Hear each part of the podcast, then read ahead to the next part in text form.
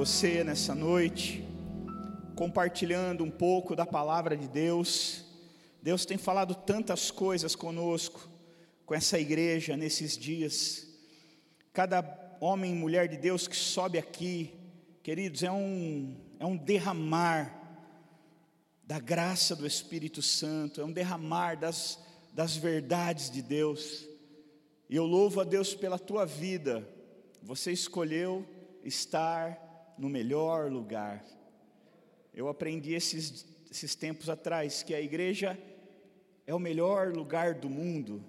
Uma irmã em Cristo me ensinou isso. Ela diz, pastor, eu sempre falei para os meus filhos, desde pequeno, que a igreja é o melhor lugar do mundo. Então, quando meu filho pequeno me vê, me arrumando, meu marido se arrumando, ele pergunta: Mamãe, aonde nós vamos? E eu digo: Nós vamos no melhor lugar do mundo. E ele fala: Eba, vamos para a igreja. ah, eu acho demais isso. Eu aprendi isso e, e foi tão impactante. Como nós aprendemos uns com os outros, é demais.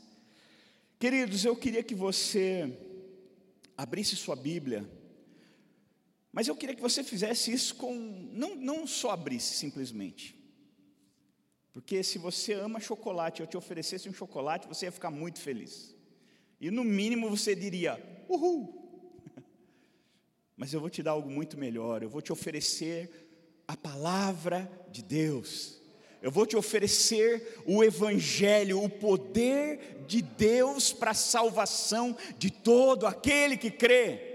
Amém? Então, você não pode só abrir tua Bíblia, eu quero que você abra a tua Bíblia, mas com muita festa, com muita alegria, como quem, tá, como quem está recebendo algo precioso de Deus, algo valioso. Amém? Então, com muita alegria, abra sua Bíblia em Efésios, Efésios 5, 21. Aleluia. Efésios, capítulo 5, verso 21. Que bênção, glória a Deus.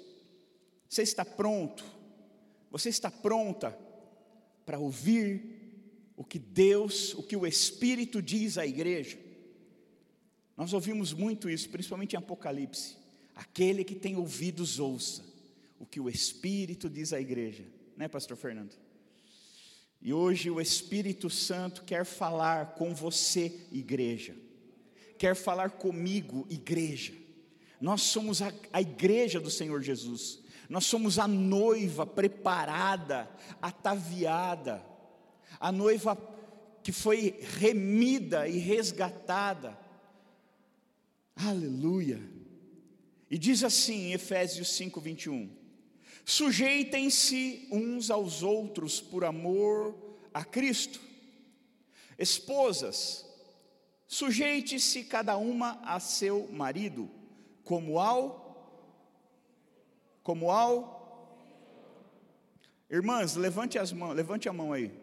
Todas as irmãs, levante a mão. Você tem alguma dificuldade de se submeter ao Senhor? Sim ou não? Não. Glória a Deus, era só isso que eu queria saber.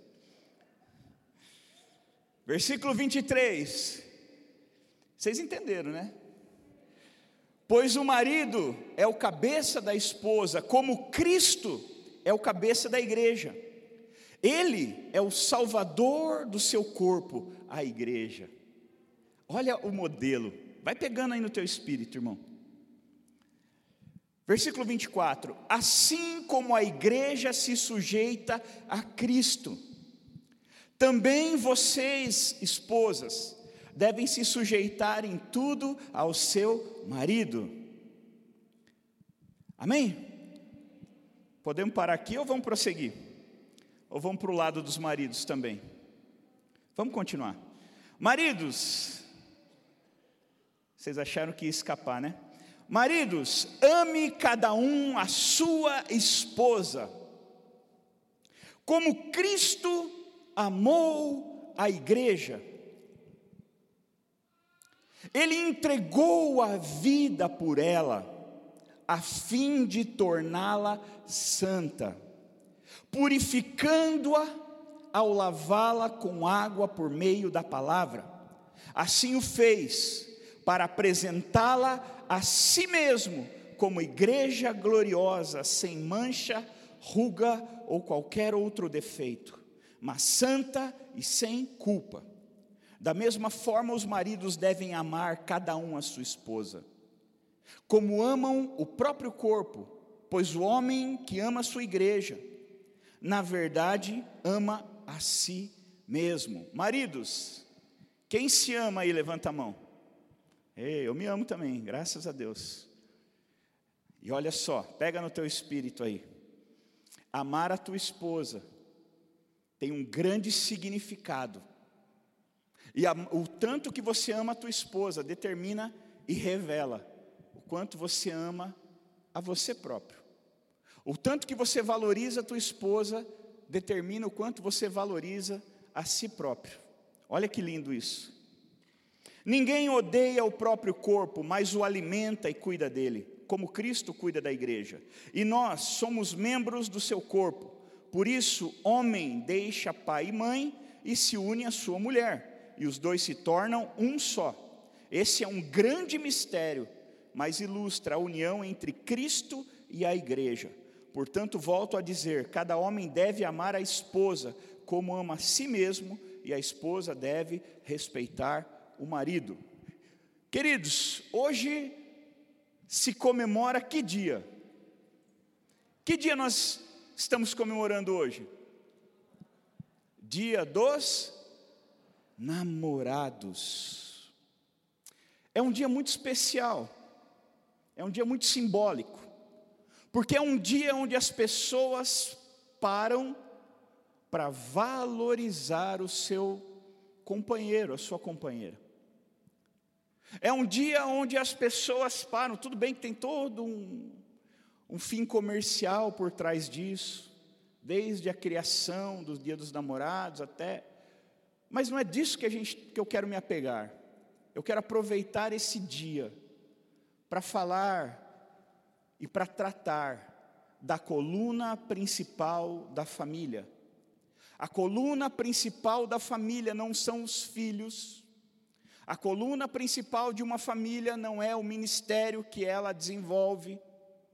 A, o, a coluna principal de uma família é o casal, é o marido e a esposa. E quanto nós vemos essa coluna ser negligenciada, muitas vezes até por uma boa razão, entre aspas. Quantos maridos estão deixados de lado, porque a esposa dedica todo o seu tempo ao cuidado dos filhos, e deixa o marido para segundo plano. Quantas esposas estão negligenciadas, porque o marido está trabalhando para dar o melhor para sua família. E ele trabalha de dia, de noite, de madrugada e final de semana. E a esposa, meu bem, vamos. Ah, não dá porque eu estou trabalhando. Ah, vamos não sei onde. Ah, eu não vou poder ir porque eu tenho que fazer, eu tenho uma reunião.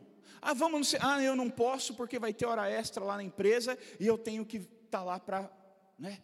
Oh, nós estamos em crise, época de desemprego e e aí usa todas essas todas essas desculpas. Temos que trabalhar? Claro que sim. Mulheres têm que cuidar dos seus filhos? É óbvio. Claro que tem. Porém, queridos, nós temos que fazer uma coisa, sem negligenciar a outra. Sabe por que essa igreja é o que é? Sabe por que essa igreja, como tantas outras igrejas que viveram isso, ela não se dividiu, ela não se destruiu, ela não dissolveu? Primeiro, primeira coisa, porque ela tem um Deus vivo, ela serve a um Deus vivo, um Deus eficaz e operante. E segundo lugar, porque ela está baseada em famílias fortes. Se o pastor Narciso e a pastora Beth tivessem ruído como casal, certamente nós não seríamos o que somos hoje. Se o pastor Narciso tivesse traído a pastora Beth, por exemplo, ou vice-versa, e essa igreja vivesse um escândalo desse tamanho, talvez ela não seria o que ela é hoje com a credibilidade que ela tem hoje. Essa igreja está alicerçada em Cristo como a coluna vertebral, como a medula dessa igreja, é Cristo, mas ela tem boas estruturas ósseas, que são famílias.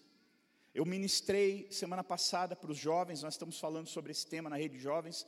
Eu falei, eu vim de uma família destruída, de uma família, de um, meus pais se separaram, eu era muito pequeno. Eu nunca tive dentro de casa uma boa referência de família para olhar e me, me espelhar e aprender.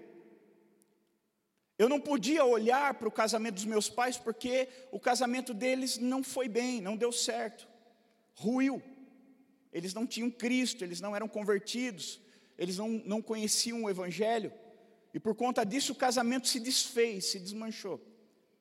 Então o que, que eu fiz para aprender? Eu precisei olhar para fora da minha casa e para dentro da, da minha outra família, a minha igreja. E eu vi homens e mulheres que se casaram e que tinham um casamento maravilhoso. Eu me lembro de alguns exemplos tão fortes, né? Zé Roberto e Virgínia foram um exemplo para nós. Fizemos curso de de pré-nupcial com eles, e nós olhávamos e víamos como eles, eles eram ligados, como eles eram unidos, Narciso e Bete, o Jonas era solteiro quando me casei, o Fernando e Ana, e tantos outros bons exemplos que nós já tínhamos aqui nessa época. Casamentos fortes, famílias alicerçadas, casais que, que realmente que casaram um com o outro, não um contra o outro. Porque tem gente que casa, ah, eu casei contra a minha esposa, a esposa casou contra o marido, e eles brigam, eles disputam, eles. Ah. E quando eu comecei a ver pessoas que casaram uns com os outros, eu falei, uau, que lindo, funciona. E foi olhando para essas pessoas, olhando para o Evangelho que eu aprendi, e principalmente olhando para Jesus, que eu aprendi e tenho aprendido até hoje, queridos. Esse mês eu completei 20 anos de casado. Graças a Deus. Dia 1 de junho, nós fizemos 20 anos de casado. Parece que foi ontem, mas já fazem 20 anos. 20 anos de uma história que foi construída, né? 20 anos de, de, de uma vida compartilhada. Talvez se você tem mais que isso, você falou, oh, 20 anos é mole. Mas para mim não foi. Para nós foi, foi, foi complicado, houveram momentos de desafio, momentos muito difíceis. Quem aqui já passou momentos difíceis no casamento? Levanta a mão. Isso, agora só, só os sinceros, levanta a mão. Claro que nós passamos, mas deixa eu dizer uma coisa: o diabo não precisa destruir sua família inteira.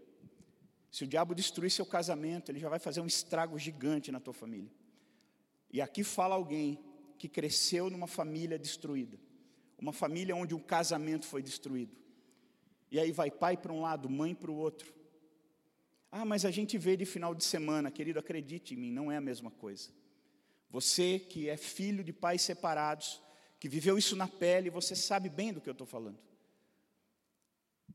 Para juntar os dois de novo é muito difícil, é muito complicado. Por isso, queridos, eu queria aproveitar essa data de Dia dos Namorados para ministrar um pouco sobre casamento, não sobre família, sobre a base da família, o casamento, a base principal. E esse texto ele nos dá tantas tantas dicas poderosas. Sabe por quê? Porque ele usa Jesus como o exemplo principal. Você sabia que o amor humano ele é falho? Você sabia que o amor humano ele é imperfeito? Quantos homens aqui que são casados, noivos ou que namoram e que amam a sua esposa, a sua noiva, a sua namorada? Levanta a mão. Só os que amam de verdade.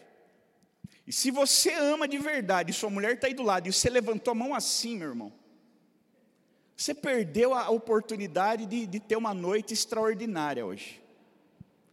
Se a sua esposa está do lado, eu perguntei, você fez assim? Você perdeu talvez a, a tua noite. Então eu vou te dar outra chance, tá bom? Quem aqui que é casado, noivo, é casado no caso, né? Que vai ter a noite. Mas se você é noivo, namorado, você pode levantar a mão também. Que ama a sua noiva, a sua namorada ou sua esposa. Levanta a mão bem alto. Fica levantado aí. Olha para tua esposa, vê se ela viu que você levantou. Viu? Ela viu? Então já dá uma piscadinha para ela, ela já vai entender. Agora, quantos que amam a sua esposa de verdade e já magoaram ela em algum momento? Levanta a mão. Já falaram coisas que feriu ela, já fizeram coisas que feriram ela. Ué, mas então você não ama sua esposa? Como é que você magoou ela? Você não disse que amava sua esposa? Como é que você fez alguma coisa? Eu levantei a minha também, as duas vezes. Né? Por que, que você magoa uma pessoa que você ama? Porque o teu amor é imperfeito. O teu amor humano é insuficiente. Ele é imperfeito porque você não é amor, você tem amor. Só que você também tem raiva, você tem ódio, você tem orgulho, por isso que você tem tanta dificuldade de pedir perdão quando, quando erra com a tua esposa, ou quando se excede na briga. Porque você não tem só amor dentro de você, tem outras coisas que concorrem com, a, com o amor, e que às vezes afloram muito mais do que o próprio amor. E talvez, queridos, em muitos casos essa é a razão, talvez não. Com certeza, em muitos casos, essa é a razão de não se ter um casamento feliz. Você sabe que o objetivo de um casamento não é só ser longo. O objetivo do casamento é ser bom, é ser feliz. Porque dura coisa é você viver um casamento longo se ele não é bom. É quase que uma sentença. É quase que uma que uma punição. Você viver um casamento longo e não ser feliz no casamento. O objetivo de Deus não é que você fique com a tua esposa, com o teu marido para sempre.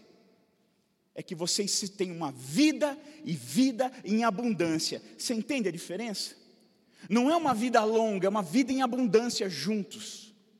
Não basta ser longo, tem que ser bom, tem que ser feliz, tem que funcionar bem, tem que ser gostoso.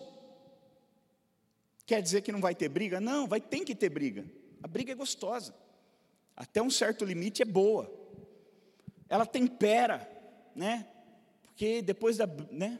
Depois da o choro dura uma noite, mas a alegria vem pela manhã. Então depois da briga vem a reconciliação e é delicioso. É muito bom, então tem que ter esses momentos.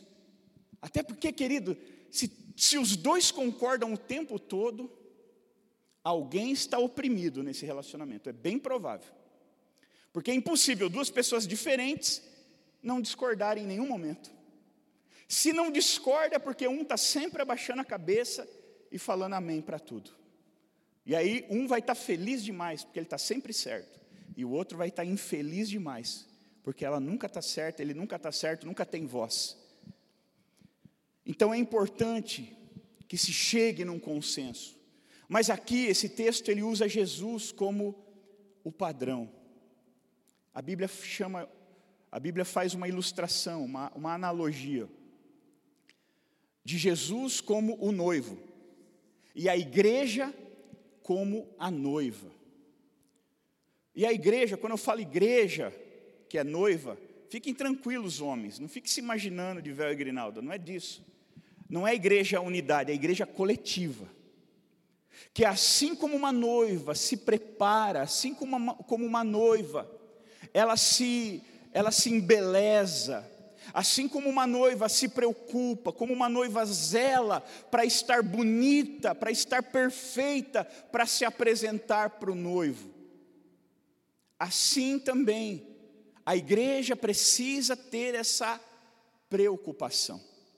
Por isso que Jesus ele é o noivo, ele é o, o, a referência nesse texto. Por isso que Jesus ele é usado como, como a base principal para nos mostrar como deve ser um casamento. O relacionamento de homem e mulher tem que ser comparado ao de Cristo e da igreja. E aqui diz que a mulher tem que se sujeitar ao homem. O que é se sujeitar ao homem? Eu quero te libertar, mulher, hoje.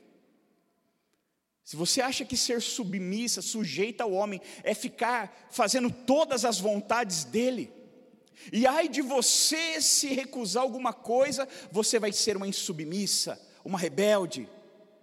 Hoje você vai ser liberta dessa mentalidade. Hoje você vai conhecer a verdade, e a verdade vai te libertar. Ser submissa não é ser capacho. Ser submissa é estar debaixo de uma missão, submissão. Por isso tem subterrâneo, submarino, está embaixo. Você precisa se sujeitar e se submeter ao teu marido, mas antes você tem que entender qual é a missão do teu marido. Você já sabe qual é a missão? O seu marido conseguiu em algum momento esclarecer para você qual é a missão dele como marido? A missão de um marido não é colocar comida dentro de casa apenas. Essa é uma das missões. Por isso que quando o marido ele vive a vida dele para colocar comida em casa, para pagar conta, viver em função do recurso financeiro, o casamento ele começa a, a descompensar. O casamento ele começa a tropeçar. Casamento é uma mistura, queridos. A mulher precisa se sujeitar ao seu marido, não de qualquer maneira, como ao Senhor. Eu me lembro de uma experiência que nós tivemos, acho que no segundo ano de casado. Nós brigávamos muito no início do nosso casamento. Éramos muito imaturos, muito desestruturados. E brigávamos demais. E lá pelo segundo, terceiro ano, coisa ainda era difícil para nós. E assim, a gente tinha muita dificuldade de concordar um com o outro, não concordava com nada.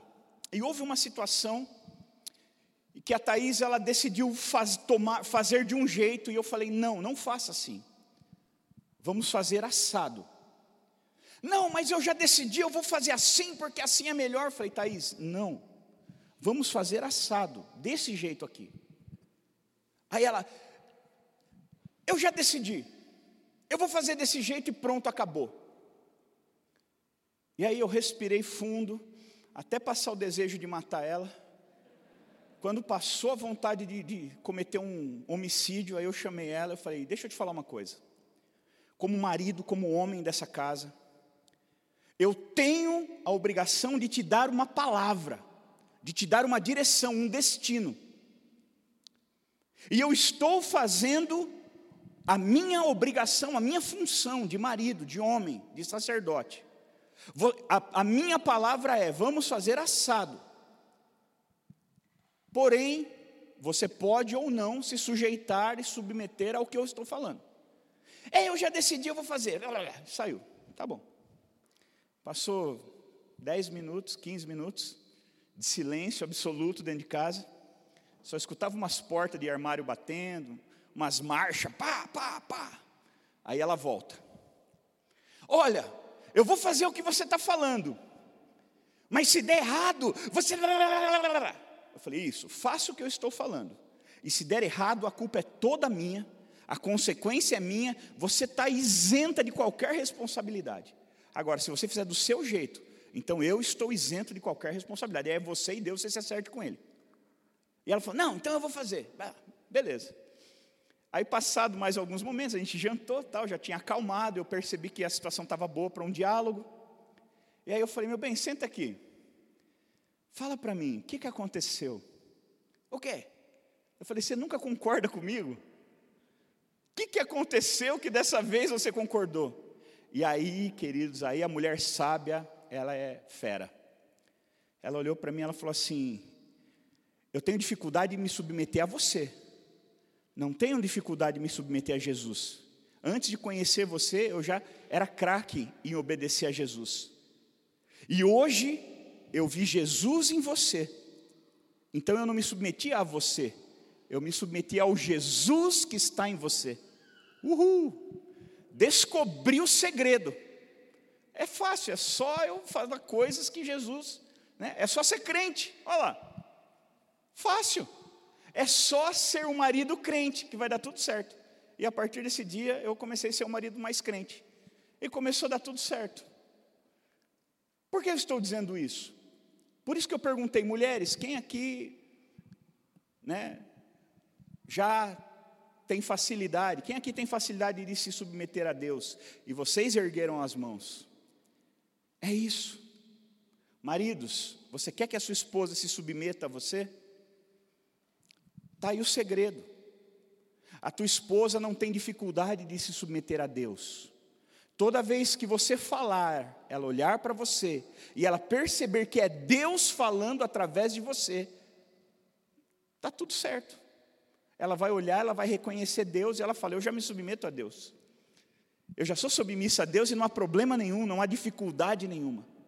O problema é que às vezes você está falando coisas que ela sabe que Deus não agiria desse jeito, Deus não usaria esse tom, Deus não usaria essas palavras.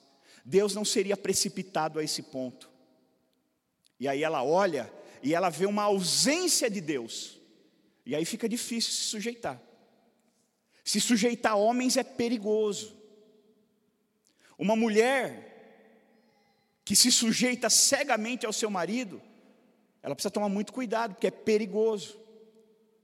Porque o coração do homem é enganoso, ele pode tomar decisões erradas e levar a família para o buraco. Quanto eu já vi isso, queridos? Maridos que foram lá, fizeram um negócio, a mulher né, para não arrumar briga, deixou e aí faliu a família, destruiu tudo, acabou com tudo, arrebentou a família inteira, porque Deus não estava ali. Se ela tivesse identificado que Deus não estava ali, tivesse falado, meu amor, eu te amo, para onde você for eu vou. Teu povo é meu povo, teu Deus é meu Deus. Mas olha, eu não estou sentindo segurança nisso. Eu acho que Deus não está nisso. Vamos orar um pouco mais? Vamos buscar um pouco mais a direção de Deus? Não, mas é que tem que fechar hoje, porque se não fechar hoje, então, se tem que fechar hoje, já não é de Deus. Porque Deus não é atropelado. É Deus que fala, vai lá e fecha hoje. Aí você vai e fecha. Agora, não é o vendedor que diz quando se fecha, é Deus. Se você está indo na lábia do vendedor que está dizendo é hoje ou nunca, então você fala, fechou, nunca. Já tenho o que eu precisava. Meu Deus não age no atropelo, meu Deus não age assim. Eu, vou, eu preciso de um tempo para orar, eu preciso de um tempo para sentir paz. E se eu entender que Deus está nisso, aí sim eu faço. Porque, querido, depois que der errado, não adianta você procurar o vendedor e falar: olha, é, deu errado. É, ele fala: ah, você comprou porque quis. Não tem nada a ver com isso. Agora, quando Deus manda você fazer, você pode falar: Deus, olha, eu fiz, Pai, conforme o Senhor me falou. E Deus vai falar: Eu sei, tem uma palavra empenhada, fica tranquilo, vai dar tudo certo. Maridos, mulheres, cuidem do seu casamento, em nome de Jesus. Se o diabo destruir o teu casamento, ele destrói a tua família, ele destrói o teu futuro, ele destrói tudo. Cuide do seu casamento. Os seus filhos estão olhando para você. Semana passada nós fomos ministrar sobre esse assunto aqui na GP. Eu chamei meu filho antes, aí eu preguei ali na mesa para eles. Eu sempre ensaio ali com eles. Eles são minhas cobaias. E aí eu falei, filho, você é o único que de fato nos conhece. Você é o único que conhece o nosso casamento. O que você me diz? Nós estamos aptos a ministrar sobre esse assunto? Você acha que nós temos moral, nós temos autoridade para ministrar sobre isso? Você que conhece a nossa vida e que vive conosco dentro de casa? Ele olhou e falou: Claro, pai, vocês são autoridade nesse assunto e eu posso comprovar.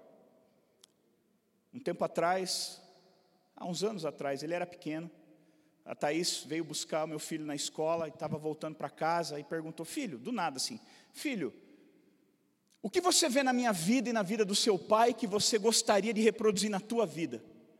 E depois a Thaís me contando, ela, ela que chamou muita atenção foi a velocidade. Parece que estava pronta a resposta.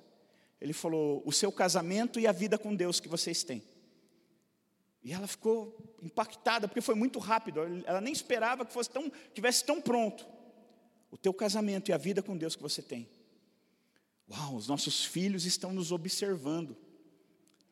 Os nossos filhos estão aprendendo o que fazer e o que não fazer. Os nossos filhos estão aprendendo como nós tomamos decisões, como nós administramos as nossas finanças, como nós cuidamos do nosso lar, como nós nutrimos a nossa família. E você pode ser o homem mais fabuloso, a mulher mais fabulosa, se você não tiver uma, um lar, se você não tiver um lar edificado, abençoado, então você não tem nada. Porque eu vou te falar uma coisa, meu irmão, minha irmã. Você pode ter um dia horrível fora de casa. Você pode matar um, vários leões por dia. Mas quando você chega na sua casa e você tem paz, você chega no, num refúgio, e ali você fala: Uau, graças a Deus, agora eu estou em casa.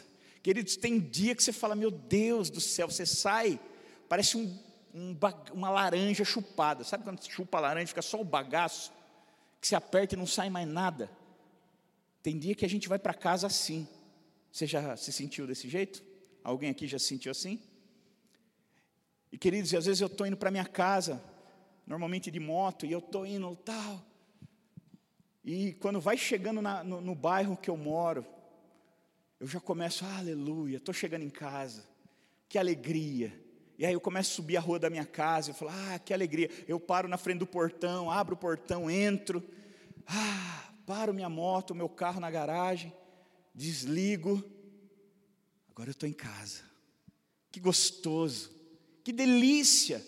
Agora eu estou em casa, agora eu estou seguro, eu estou em paz, aqui eu tenho paz. E aí eu chego, oi filhão, e aí, tal, como é que é? Oi meu bem, tal, e ela conta o dia dela inteiro. E ah, que maravilha. Quer que eu conte o meu? Eu falo, não quero falar do meu dia. O homem e a mulher são diferentes, né? A mulher quer contar o dia todo dela e o homem não quer tocar no como foi o dia dele. Ele quer esquecer aquele dia, né? E a mulher quer compartilhar. E quando nós chegamos em casa, nós temos paz. Eu quero te perguntar uma coisa: na tua casa também é assim? Hein, meu irmão? Na tua casa também é assim? Quando você chega na tua casa, você tem paz ou você tem a batalha parte 2? A continuação da batalha. Hein, minha irmã? Quando você chega na tua casa, você tem paz? Ou você fala, meu Deus, estou chegando em casa, que desespero, Jesus me dá força para suportar essas horas que eu vou ficar em casa com aquele homem, aquelas crianças, meu Deus, como é que é? Casamento não foi feito só para ser longo, foi feito para ser feliz. E a felicidade do casamento depende de muito trabalho. Você pode construir uma bela casa e ter um lar horrível. E você pode ter uma casa simples, mas um lar extraordinário. Você sabe a diferença de uma coisa e outra? Casa é tijolo, é gesso, é ferro, é azulejo, piso. Lar é ambiente. Lar é amor, é paz, é compreensão. Por isso, meu irmão, minha irmã, pare de gritar na tua casa. Se você tem o hábito de ficar gritando, de ficar, não sei que for gritar para Jesus, aleluia, glória a Deus, mas ficar gritando com as pessoas dentro de casa, moleque desgraçado, vem tirar essa toalha da cama, miserável, maldito. Queridos, isso acaba com o ambiente, isso não vai quebrar um azulejo da parede, isso não vai danificar a tua casa em nada, mas vai destruir o teu lar. Aprenda Aprenda isso. Aqui, esse texto,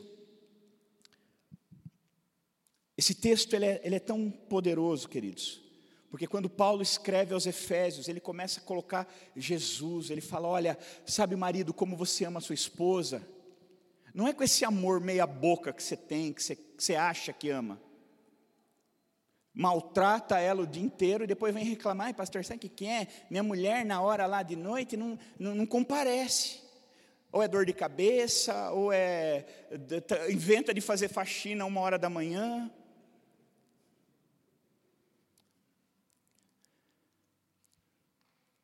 Não, não, não adianta, pastor, eu fico aí um ano, às vezes nem aniversário de casamento não acontece nada. Mas meu irmão, se esforce um pouco mais. E não é ficar insistindo, acusando você, não vai Não. Hoje é dia dos namorados, queridos. E tem esposas que exigem que o marido dê um presente no dia 12 de junho. Ah, que maridos felizes, quando ele só tem uma exigência uma vez por ano. Mas tem esposas como a minha que todo dia é dia dos namorados. Todo dia você tem que cuidar um pouco, todo dia você tem que agradar, todo dia você tem que fazer alguma coisa. Então, exige mais da gente. Só que também, queridos, quando o investimento é grande, o retorno é alto o retorno é garantido. E você? Como é que está sendo o teu retorno? Chega de noite lá, falei, aí, vem, aí você vai?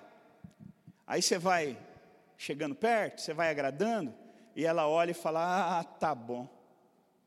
Vai dormir na seca. Me maltratou o dia inteiro, e eu, que você agora quer? Mas nem por cima do meu cadáver. Vai ficar na seca. A noite é a hora da vingança da mulher, meu irmão.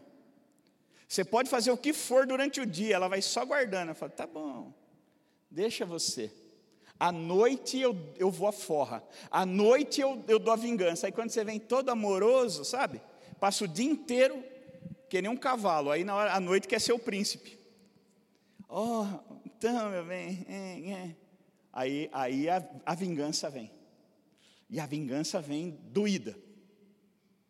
Então, meu irmão, seja carinhoso com a tua esposa, porque era assim que Cristo, sabe como Cristo amava a igreja? Cristo ensinava a igreja.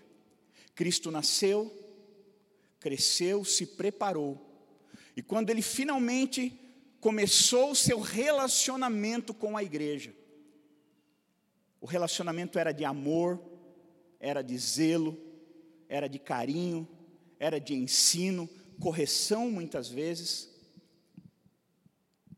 Cristo preparou a sua esposa, a sua noiva, a sua igreja, para viver com Ele eternamente. Esse texto diz que Cristo lavou a igreja, Cristo purificou a igreja. Quando a igreja estava meio perseguida, assustada, Cristo vinha e falava: Calma, eu estou aqui. Olha, existe um reino eterno, aonde Deus governa e não vai ter opressão. Cristo ele ensinava a igreja, ele acolhia a igreja, ele abraçava a igreja. Cristo viveu e morreu pela igreja. E a igreja, pastor, o que fez por Cristo? Ela não só fez como faz até hoje, e nós cantamos isso agora há pouco aqui. Nós acabamos de cantar sobre a resiliência da igreja. A igreja que ama Jesus, que não abandona Jesus. A igreja que nada conseguiu parar. A igreja que a perseguição não conseguiu parar. A igreja que os leões não conseguiram parar, a igreja que o, o, Império Romano inteiro não conseguiu parar, a igreja que o Covid não conseguiu parar. Sabe o que é isso? Uma igreja apaixonada pelo seu noivo, é uma noiva apaixonada pelo seu noivo, é uma noiva que é amada, valorizada, cuidada, e que retribui esse amor, esse cuidado, amando o seu noivo, apesar de tanta luta todos os dias. Nós temos sido bombardeados, queridos, com tanta notícia. Eu já não tenho lágrima para chorar mais. Minhas lágrimas já esgotaram. De tanta gente que a gente ama, que a gente conhece, que está sendo assolado. A igreja tem sido bombardeada, a igreja pensa que foi só na época do Império Romano, só na época da igreja perseguida, não, só mudou o tipo de perseguição, mas a igreja continua sendo testada, continua sendo provada até hoje. A igreja continua sofrendo afronta, continua sendo atacada até hoje. Ou você pensa que, graças a Deus, que eu não sou da época dos mártires da igreja. Graças a Deus que eu não vivi lá em Roma, que eu não vivi em Jerusalém, graças a Deus. É mesmo. Nós estamos passando por coisas tão graves ou até pior do que eles passaram. Todos os dias, nós recebemos notícias de amados que estão estão partindo ou que estão numa situação difícil, hospitalizados. Isso é a igreja. Cada irmão, cada pessoa que está hospitalizado é a igreja, é a igreja sendo provada, é a igreja sendo ferida, assim como antigamente eles feriam a igreja jogando ela na arena para os leões. Crucific... Eles crucificavam os cristãos que alguns relatos dizem que parecia, tinha lugares em Roma que pareciam florestas de pessoas crucificadas, de cristãos crucificados. Uma igreja que não negou, uma igreja que não traiu, uma igreja que continua firme, uma igreja que atravessou a luta, a dificuldade, que atravessou a perseguição e hoje está firme, pleno século 21. Nós estamos aqui, a igreja está aqui, a igreja está viva. está mutilada, está faltando pedaço, tá, porque nós estamos numa guerra. E na guerra, às vezes, a gente se fere, a gente se arranha, a gente se machuca. Às vezes você chega, mas estamos aqui, estamos aqui, a igreja está aqui, e eu vou te falar: vai acabar essa pandemia, e sabe o que vai acontecer com a igreja? Ela vai estar lá, ela vai prevalecer, ela vai continuar, ela vai permanecer, porque ela é uma noiva que ama o seu noivo, e ela tem um noivo que a ama, que cuida dela. Um noivo que segura ela, que abraça ela, quando ela está com medo, esse noivo traz segurança, quando ela está aflita, esse noivo traz paz. Não é porque nós somos maravilhosos, é porque ela foi projetada, a igreja foi gerada, ela foi santificada, ela foi protegida, ela foi guardada, para ser o que é Assim como uma mulher que é protegida pelo marido, que é valorizada pelo marido, que é incentivada pelo marido, ela é forte, ela é confiante, ela enfrenta desafios. Uma mulher que, quando ela está desanimada, o marido sempre vem e fala: Não, filha, vamos, vamos continuar, meu bem, vamos para cima, vamos para. Se você é demais, você vai conseguir, eu acredito em você, eu confio na tua capacidade. Ah, eu não sei, calma, eu te protejo. Eu estou com medo, vem cá, eu estou aqui, você não está sozinha. Uau, uma mulher dessa é forte, ela é valente, ela é guerreira. Agora, uma mulher que o marido só fica, você é uma burra, você não vai conseguir, não sei porque você tenta, vai tentar isso de novo, pelo amor de Deus, vai lavar louça. Não tem louça para você lavar na pia, não. Isso aí é falta de serviço. O que, que acontece com uma mulher dessa? Ela vira um pano de chão torcido.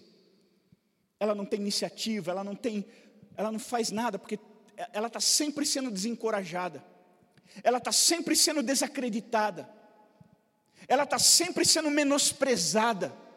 O marido é, é tudo, ela é um lixo.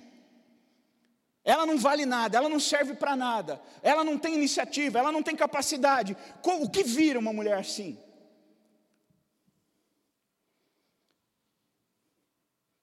Você entende, marido, que muito do que a sua mulher é, é fruto do, do teu trabalho com ela, é fruto do teu matrimônio para com ela, e eu não estou falando isso para trazer peso para você, eu estou tentando abrir os teus olhos em nome de Jesus, porque ainda dá tempo de mudar, dá tempo de fazer diferente. Assim como o marido, quando tem uma mulher ajudadora, uma mulher idônea, uma mulher que ele pode confiar, uma mulher que transmite é, é, verdade, que transmite honestidade.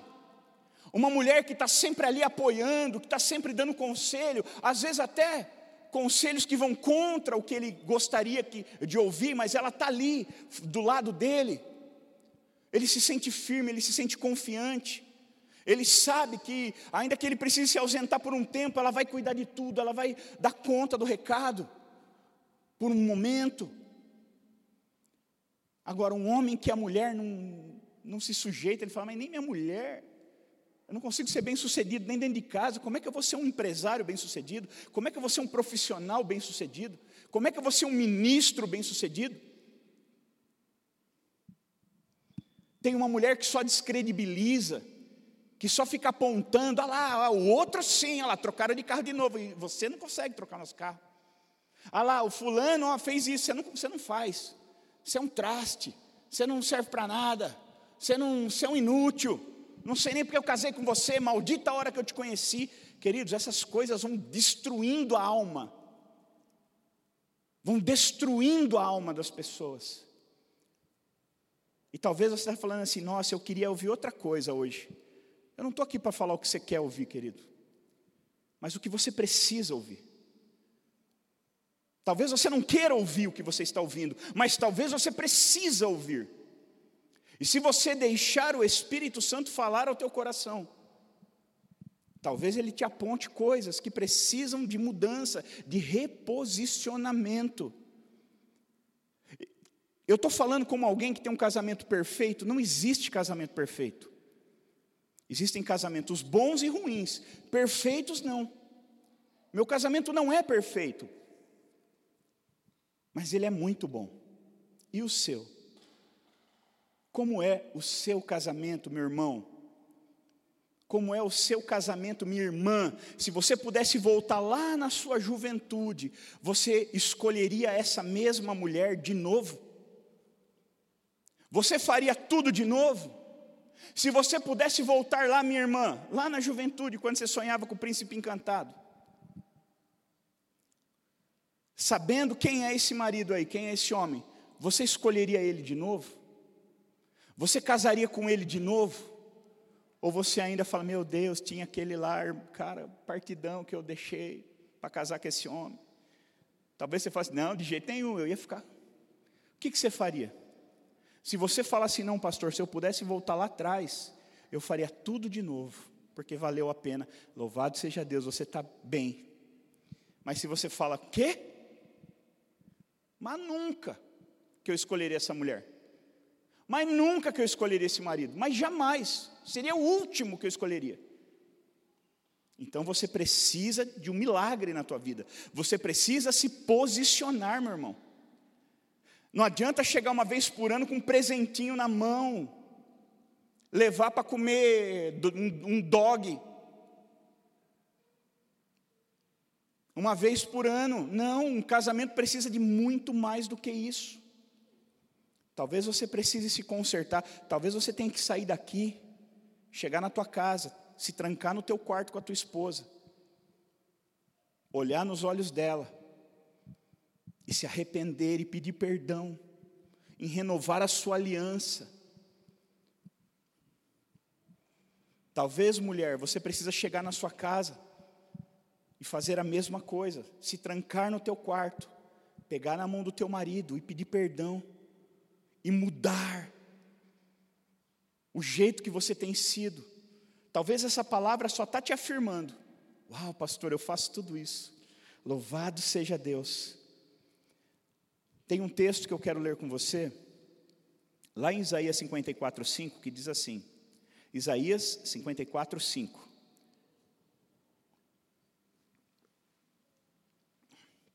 Diz assim: Porque o teu Criador é o teu marido, o Senhor dos exércitos é o seu nome, e o Santo de Israel é o teu redentor, ele é chamado Deus de toda a terra. Sabe, maridos, a coisa mais séria que nós podemos, que nós vamos viver, não é só ter um casamento bom ou ruim aqui na terra, mas um dia, um dia, o dono da tua esposa, verdadeiro dono, você está emprestado só. Essa tua esposa aí, essa mulher abençoada aí do teu lado, um dia, o dono dela vai chegar diante, você vai chegar diante do dono dela. E você vai ter que prestar contas por todo o tempo que você passou ao lado dela. Pelos sonhos de Deus que não se cumpriram na vida dela. Pelo chamado que Deus colocou no coração dela e que por tua causa foi abortado. E a mesma forma a esposa também vai passar por isso. Um dia você vai estar diante do dono do teu marido, e você vai ter que se explicar para Deus o porquê o teu marido não viveu o que Deus havia chamado ele para viver. Em grande parte vai ser problema dele, ele vai ter que se explicar. Mas talvez em grande parte você também vá. Porque a mulher, ela foi colocada como a cooperadora, não como a atrapalhadora. O marido foi colocado como sacerdote, não como carcereiro. E se você, marido, se eu, se nós estamos sendo carcereiros da nossa esposa, estamos trancando a nossa esposa e mantendo ela presa, então nós vamos ter que prestar contas disso. Mulheres também vão prestar contas com, seus, com Deus pelos seus maridos. Essa é a parte mais grave. Não importa só o que nós vamos viver aqui na terra, um dia o Senhor vai, nós vamos estar diante do Senhor e nós vamos prestar contas do que nós fizemos com o dinheiro que Deus colocou na nossa mão, todo o dinheiro que passou pela nossa mão, o que nós fizemos com ele? Usamos tudo para nosso bel prazer? Ou nós usamos o nosso dinheiro para o reino de Deus também? Nós vamos prestar contas de todo o tempo que Deus nos deu. Como nós usamos o tempo que Deus nos deu? O que nós fizemos com o tempo? Tudo, assim como a parábola dos talentos. O Senhor deixou os talentos e saiu, e depois voltou e prestou contas. O que você fez? O que tinha cinco falou: Olha, eu usei, papá, oh, muito bem, eu aprovo o que você fez, eu aprovo a maneira como você usou, entra no gozo do teu Senhor. Foi no que tinha dois, ele falou: Fiz, eu aprovo o jeito que você fez, passou, entra no gozo do teu Senhor. Chegou no que tinha um, e o que você fez? Você errou, eu não aprovo o jeito que você cuidou daquilo que eu entreguei para você lancem ele aos atormentadores. É algo muito grave, é algo muito sério. É difícil subir aqui, queridos, e pregar uma palavra dura e pesada como essa. Eu nem sei porque que Deus me, me, me, me dá essas coisas para fazer. Eu queria vir aqui fazer você dar risada e te dar um culto maravilhoso, gostosinho, você ir embora para tua casa feliz com o pregador. Mas infelizmente não foi isso que Deus mandou eu fazer aqui. Eu tenho essa árdua missão de, de, de despertar você, de te ajudar a avaliar a tua vida, o teu casamento, o teu futuro, para te dar a oportunidade de, de, de mudar aquilo que precisa ser mudado. Ainda dá tempo, enquanto a vida ainda há esperança. Você sabe o que todas as pessoas mais querem? Tempo. Tempo. Se você chegar numa UTI e perguntar assim: o que vocês querem agora? Eles vão querer ser curados, é óbvio. Para que ser curado? Para ter mais tempo. Para ter tempo de abraçar as pessoas, de pedir perdão para aquelas pessoas que eu magoei. Eu queria mais tempo para fazer as coisas que eu não consegui fazer ainda. E não é mais tempo para viver e gastar, mais tempo para fazer aquilo que precisa ser feito. Você pode chegar para a pessoa mais importante da terra, se ele estiver num leito de morte, você perguntar o que você quer, ele vai falar: Eu quero tempo, eu quero mais tempo para corrigir erros que eu cometi, para fazer mais aquilo que eu gosto de fazer, que é bom, para abraçar mais as pessoas. Por isso que pessoas que têm uma experiência de quase morte, quando elas voltam, queridos, elas voltam com outra visão da vida. Elas voltam com outra percepção das coisas. Ela volta com valores totalmente invertidos. Elas não aceitam mais perder tempo, porque elas entendem quanto vale o tempo. E o tempo é um bem perecível, onde você nasce com a tua maior cota de tempo. E você vai perdendo ele enquanto a vida passa. Eu queria que você entendesse isso. Fica de pé, por favor.